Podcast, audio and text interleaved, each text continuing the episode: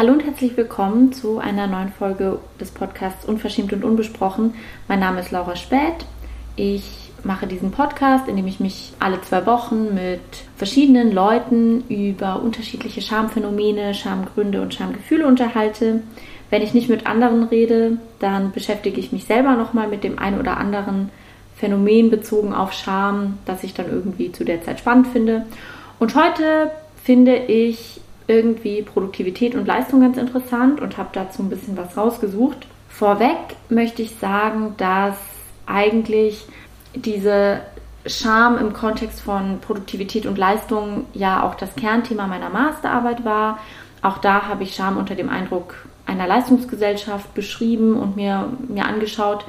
Mir ist dabei aufgefallen, dass wir den Wert unserer Existenz so sehr an unsere Leistung und an uns als produktive Individuen irgendwie hängen, dass wir ein verstärktes Schamgefühl empfinden, ein intensiveres Schamgefühl, wenn unsere Leistung als unzureichend empfunden wird oder vor allem eigentlich wir es selber tun. Also meistens müssen wir gar nicht mehr von anderen Leuten gesagt bekommen, hey, war hier eine Kackaktion oder so, hast Scheiße gebaut, sondern es reicht, dass wir uns das selbst zuschreiben oder dass wir uns selbst negativ bewerten. Mir hat eine Freundin vor ein paar Tagen einen Auszug aus einem äh, Flow-Artikel, also einem Artikel in der Zeitschrift Flow geschickt, den ich ganz interessant fand. Da ging es nämlich um den Begriff der Produktionsscham, den Jocelyn K. Gleif vom Podcast Hurry Slowly verwendet. In diesem Artikel steht, Produktionsscham beinhaltet, dass man sich auf eine Wagenladung Arbeit einlässt, von der man intuitiv schon weiß, dass sie zu viel ist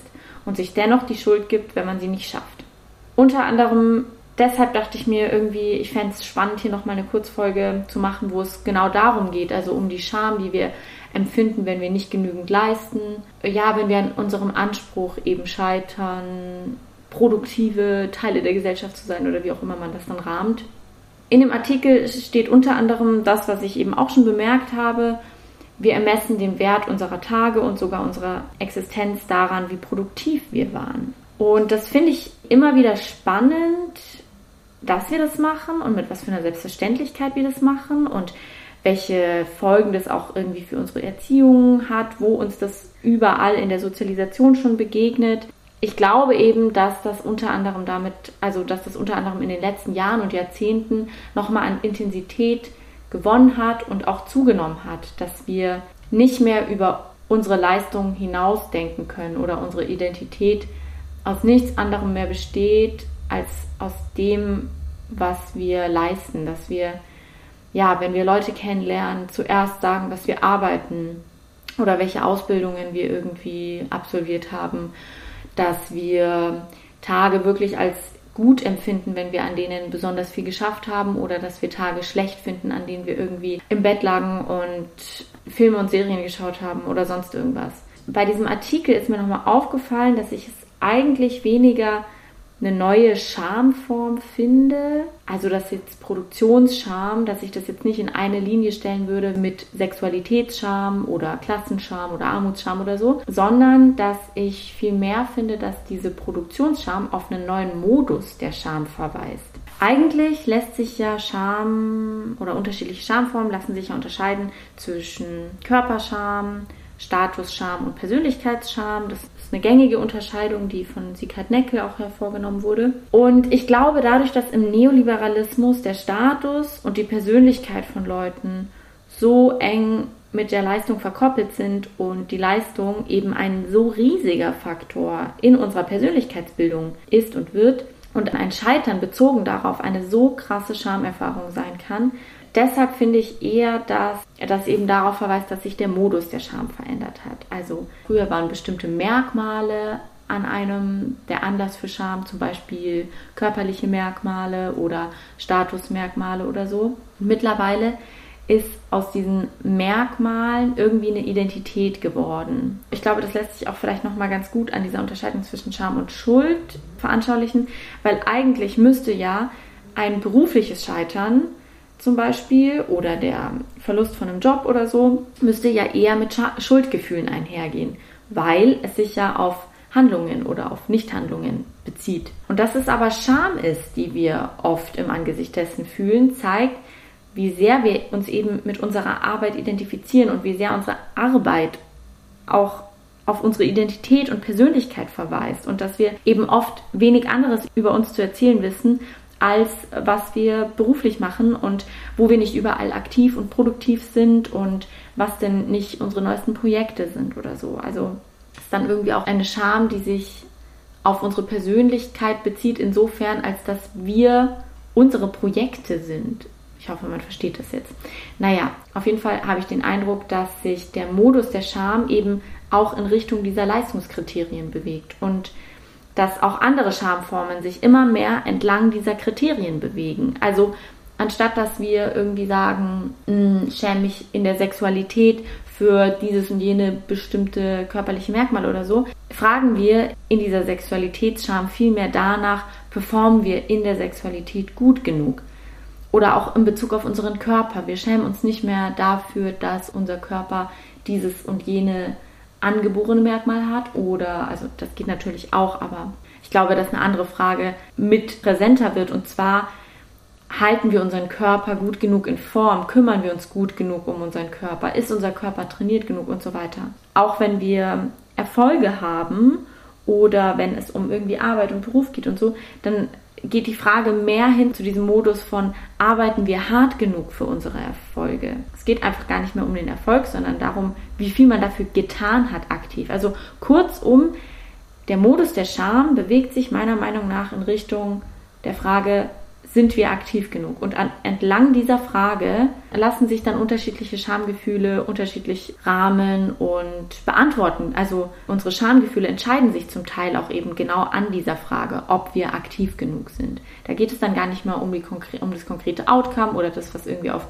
realer Basis da ist oder so, sondern um diese Frage, haben wir uns genug dafür angestrengt, um uns quasi nicht für irgendwas schämen zu müssen. Und ich glaube, lauter solche Sachen sind extrem bezogen auf das, was wir eben tun, um in Anführungsstrichen wir selbst zu werden. Also da, da verhandeln wir auch so einen Modus der Selbstverwirklichung und die Frage, wer wir eigentlich sind. Wer wir sind, ist nicht mehr wer wir sind, sondern wer wir sein wollen. Das ist ja auch irgendwie immer wieder im Podcast schon thematisiert worden. Und ich finde, dass sich genau dieser neue Modus der Scham auch krass im zweiten Lockdown gezeigt hat. Auch da ging es ja oft irgendwie nicht mehr um die Frage, wie geht's uns gerade? Oder passen wir irgendwie gerade gut genug auf uns auf? Oder wie ist gerade unsere psychische Situation, wie ist gerade unsere Arbeitssituation oder so, sondern es ging einfach viel mehr um die Frage, sind wir hier gerade noch aktiv genug, trotz Lockdown? Wie kann man trotz Lockdown mega produktiv die Zeit nutzen und arbeiten wir auch genug und so? Und da ging es dann gar nicht mehr um reale Verhältnisse, also welche Arbeit ist notwendig oder so, sondern teilweise ist man irgendwie plötzlich produktiv geworden, einfach nur um der Produktivität willen. Tut man das nicht, ist Scham eine Folge. Das hat ja auch so ein bisschen dieser Diskurs um, um Langeweile gezeigt. So. Es wurde ganz viel über Langeweile gesprochen und dass Leute irgendwie voll stark unter der leiden. Und das hängt meiner Meinung nach damit zusammen, weil sich halt Leute schlecht fühlen und sich schämen, wenn sie sich gelangweilt haben. Aber nicht, weil Langeweile an sich ein so schlimmes Gefühl wäre oder so, sondern weil sie dann nicht aktiv genug waren für sich selbst und da in, also das ihrer, ihrer Version von sich selbst, ihrer gewollten Selbstinszenierung widersprochen hat oder widerspricht. Gleichzeitig wollen Leute ja auch, oder also wollten auch damals nicht zugeben, wenn sie so empfinden, weil eben Langeweile, Nichtstun oder gar Faulheit krasse gesellschaftliche No-Gos sind. Anstatt dass man sich also irgendwie zum Beispiel freut, weil man jetzt vielleicht gerade nicht viel zu tun hat oder weil man endlich mal das Gefühl hat, atmen zu können, schämt man sich sofort dafür, weil man irgendwie die Zeit nicht nutzt. So, also sagt man das ja dann ganz oft. Und ich glaube, dass die Folge von so einem Modus der Scham eine gesellschaftliche Unsichtbarkeit von Inaktivität und Stillstand ist, sogar trotz Pandemie, wo ja eigentlich schon immer noch das Gebot ist, wir sollten alle zu Hause bleiben und tun, was wir tun müssen, aber so, es ist jetzt gerade nicht die Zeit, wo man irgendwie die ganze Zeit durch die Gegend rennt und irgendwelche Projekte äh, physisch durchführt oder so. Ich glaube, eine andere Folge zeigt sich so ganz gut eben in den Menschen selbst. Also dass oft Erschöpfungsdepressionen sind oder andere psychische Leiden, die eben auch eine Folge von einer Leistungsgesellschaft und der damit einhergehenden internalisierten Scham für Inaktivität und Scheiterung am eigenen Leistungsanspruch sind. Also ich finde, ganz viele psychische Leiden lassen sich auch entlang dieser Aktivitätsfrage irgendwie nochmal neu fassen und dann auch bewerten. Naja, jetzt ist natürlich die Frage, was man irgendwie damit macht. ähm, das ist jetzt gar nicht so leicht zu beantworten, weil es da natürlich auch immer um den Kapitalismus geht, der bestimmte Schamgefühle in uns hervorruft und der eben den Modus der Scham auch verändert.